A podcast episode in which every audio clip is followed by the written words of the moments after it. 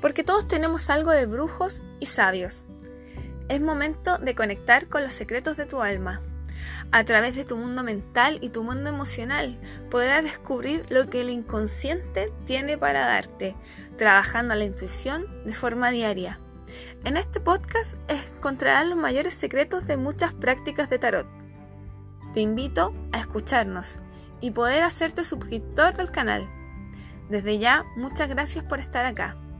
En Tarot con Alma, todos son bienvenidos.